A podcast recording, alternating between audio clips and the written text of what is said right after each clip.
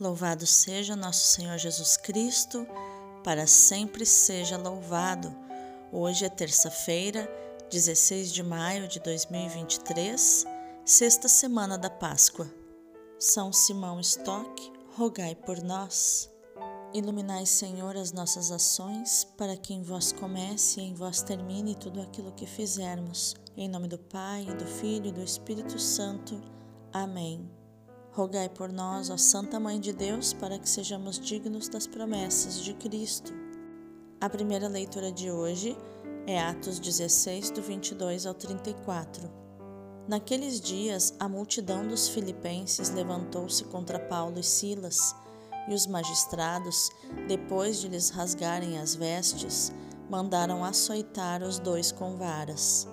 Depois de açoitá-los bastante, lançaram-nos na prisão ordenando ao carcereiro que os guardasse com toda a segurança. Ao receber essa ordem, o carcereiro levou-os para o fundo da prisão e prendeu os pés deles no tronco. À meia-noite, Paulo e Silas estavam rezando e cantando hinos a Deus. Os outros prisioneiros os escutavam. De repente, houve um terremoto tão violento que sacudiu os alicerces da prisão. Todas as portas se abriram e as correntes de todos se soltaram. O carcereiro acordou e viu as portas da prisão abertas. Pensando que os prisioneiros tivessem fugido, puxou da espada e estava para suicidar-se. Mas Paulo gritou com voz forte: Não te faças mal algum, nós estamos todos aqui. Então o carcereiro pediu tochas, correu para dentro e, tremendo, caiu aos pés de Paulo e Silas. Conduzindo-os para fora, perguntou: Senhores, que devo fazer para ser salvo? Paulo e Silas responderam: Crê no Senhor Jesus e sereis salvos, tu e todos os de tua família. Então Paulo e Silas anunciaram a palavra do Senhor ao carcereiro e a todos os da sua família. Na mesma hora da noite, o carcereiro levou-os consigo para lavar as feridas causadas pelos açoites, e imediatamente foi batizado junto com todos os seus familiares. Depois fez Paulo e Silas subirem até sua casa, preparou-lhes um jantar e alegrou-se com todos os seus familiares por ter acreditado em Deus. Palavra do Senhor, graças a Deus. O responsório de hoje é o Salmo 137 ou 138, versículos do 1 ao 8.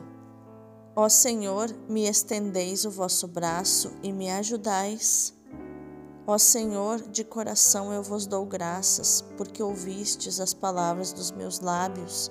Perante os vossos anjos vou cantar-vos, e ante o vosso templo vou prostrar-me. Eu agradeço vosso amor, vossa verdade, porque fizestes muito mais que prometestes. Naquele dia em que gritei, vós me escutastes e aumentastes o vigor da minha alma. Estendereis o vosso braço em meu auxílio e havereis de me salvar com vossa destra. Completai em mim a obra começada. Ó Senhor, vossa bondade é para sempre eu vos peço, não deixeis inacabada esta obra que fizeram vossas mãos. Ó Senhor, me estendeis o vosso braço e me ajudais. O evangelho de hoje é João 16, do 5 ao 11. Naquele tempo, disse Jesus aos seus discípulos: Agora parto para aquele que me enviou, e nenhum de vós me pergunta para onde vais? Mas porque vos disse isto, a tristeza encheu os vossos corações. No entanto, eu vos digo a verdade: é bom para vós que eu parta. Se eu não for, não virá até vós o defensor. Mas se eu me for, eu vou-lo mandarei. E quando vier, ele demonstrará ao mundo em que consistem o pecado, a justiça e o julgamento. O pecado, porque não acreditaram em mim a justiça, porque vou para o Pai, de modo que não mais me vereis, e o julgamento, porque o chefe deste mundo já está condenado. Palavra da salvação, glória a vós, Senhor. Vamos compreender o contexto das leituras de hoje. Lucas escrevendo os Atos dos Apóstolos, ele quer suscitar nos seus leitores a confiança em Deus, que tem mais poder que os homens e pode transformar as dificuldades em graça. Por isso, ele romanceia muito o seu relato. Paulo e Silas tinham expulsado o espírito pitônico de uma escrava bruxa. Os seus senhores, que assim viram desaparecer uma fonte de renda, arrastaram os missionários para a presença dos magistrados e os acusaram de criar desordem na cidade, apregoando usos contrários aos dos romanos. Os magistrados, sem grandes investigações, mandaram açoitar os acusados e puseram-nos na prisão, bem vigiados. Mais tarde, invocando a sua cidadania romana, Paulo irá protestar contra os abusos cometidos contra ele. Entretanto, se dá a clamorosa conversão narrada no texto que hoje escutamos.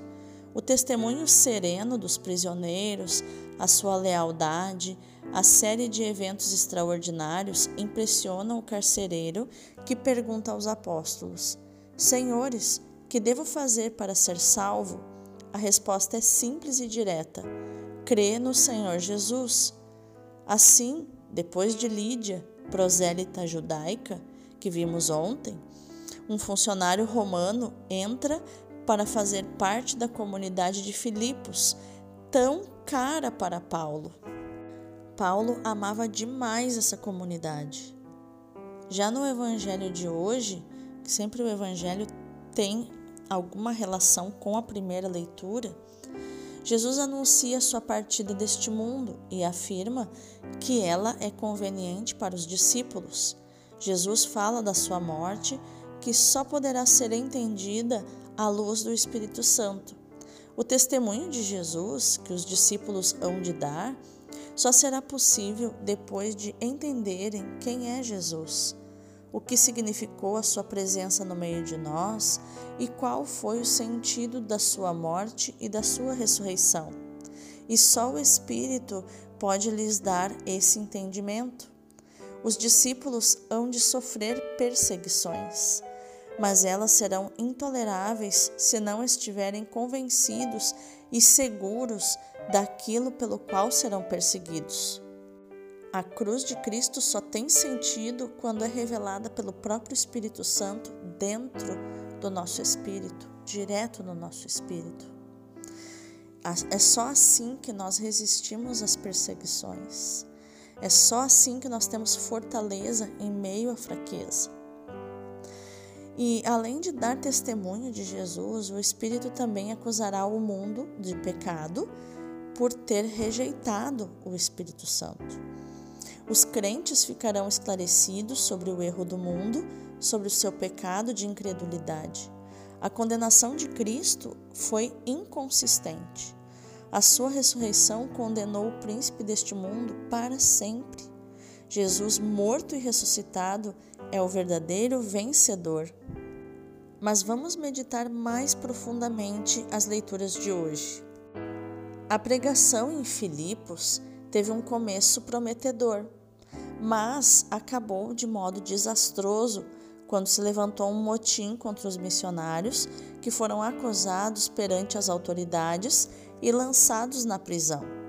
Paulo, como cidadão romano, estava isento destes processos sumários feitos pelas autoridades locais, mas dessa vez não invocou os seus direitos. E seguiu-se todo o episódio descrito por Lucas hoje. Enquanto Paulo e Silas cantam os louvores de Deus na prisão, acontece um terremoto que escancara as portas da prisão. Os apóstolos podiam ter fugido, como pensou o carcereiro, mas permaneceram na prisão, confiando em Deus e no seu poder para transformar as dificuldades e problemas dos seus missionários em ocasiões de graça. E foi o que aconteceu. O carcereiro converteu-se e a igreja teve o primeiro encontro com Roma, representada pelas autoridades da colônia romana de Filipos. Lucas quer mostrar que o cristianismo nunca foi um perigo para a lei e para a ordem no império. Por isso, Roma deve reconhecer que precisa haver liberdade para pregar o Evangelho. A ação missionária da Igreja está sempre sujeita a surpresas idênticas às que Paulo e Silas tiveram de enfrentar. Mas é preciso prosseguir a missão, confiando em Deus e no seu poder. A história da Igreja nos mostra como Deus pela persistência e pela fé dos missionários, faz maravilhas. O Evangelho nos faz ver como, enquanto o mundo condena os discípulos de Jesus, o Espírito Santo inverte a situação, revelando o verdadeiro ser do mundo, o seu erro, a sua nulidade.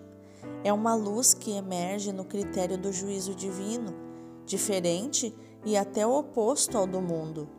Perseguidos e condenados pelos tribunais do mundo, os discípulos podem julgar e condenar o mundo, enquanto esperam o juízo final que revelará os termos exatos do entendimento divino.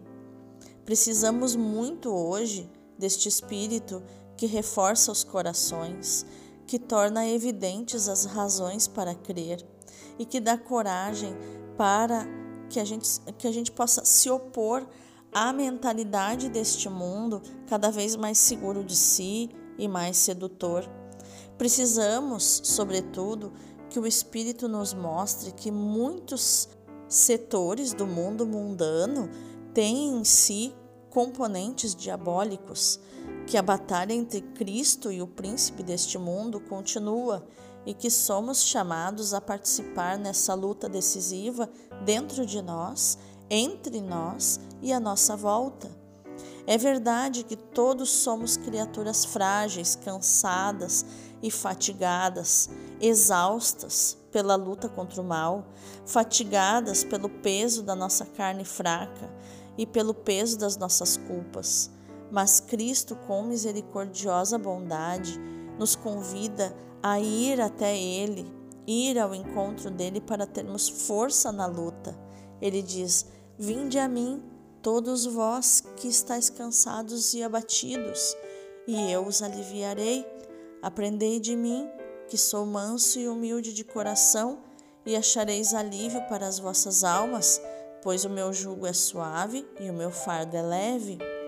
Jesus diz em Mateus 11, do 28 ao 30: A nossa luta contra o mal passa pelo anúncio do Evangelho, mas também pelo empenho em favor da justiça e da paz entre as pessoas. Vamos orar.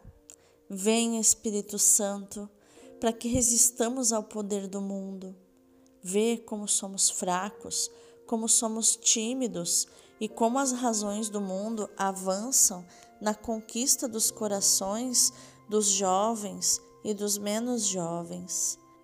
O que poderemos fazer se tu não vieres em nosso auxílio? Os nossos argumentos passam ao lado de muitos dos nossos contemporâneos, sem lhes beliscar a couraça das seguranças em que põe a sua confiança. Sem o teu espírito, nos tornamos como o sal que não salga, ou como a luz que não ilumina. Sem o teu espírito, corremos o risco de nos sentir defensores de uma causa perdida. Enche-nos do teu paráclito, Senhor, do teu advogado, do teu argumentador, do teu defensor, do teu consolador, para que não fujamos à luta, não fiquemos desarmados, não nos afoguemos no difuso paganismo que nos envolve. Faz-nos profetas críticos deste mundo, profetas entusiastas do teu mundo, da tua verdade. Amém. Vamos contemplar as, as leituras de hoje pelos olhos e pelo coração do servo de Deus, o Padre Leão Deon, do Sagrado Coração de Jesus. Ele escreve assim: Também neste ponto, nosso Senhor não nos deixará órfãos ele nos susterá pelo seu Espírito. As provas virão e muito grandes. Estaremos à mercê do ódio do mundo e das perseguições, mas não tenhamos medo. As perseguições não impedirão nem o cumprimento dos desígnios de Deus, nem o estabelecimento do seu reino.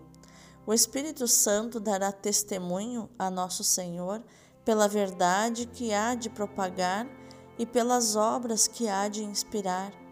E nós, fortificados pelo Espírito Santo, daremos também testemunho a nosso Senhor, pregando a verdade e suportando por ela todas as provas e contradições. Devemos ser os instrumentos do Espírito Santo para a renovação do mundo.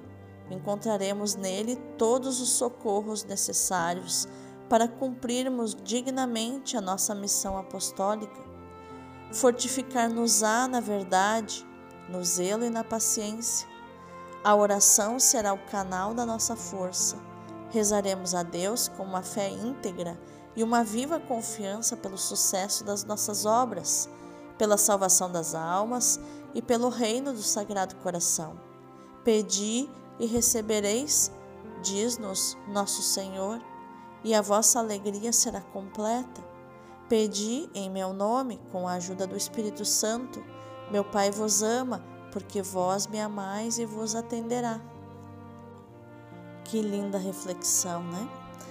Então, que a nossa ação no dia de hoje seja meditar, proclamar repetidas vezes e viver no dia de hoje esta palavra de João 16, versículo 7, onde Jesus promete: Se eu for, eu vos enviarei o Consolador. Deus abençoe o teu dia.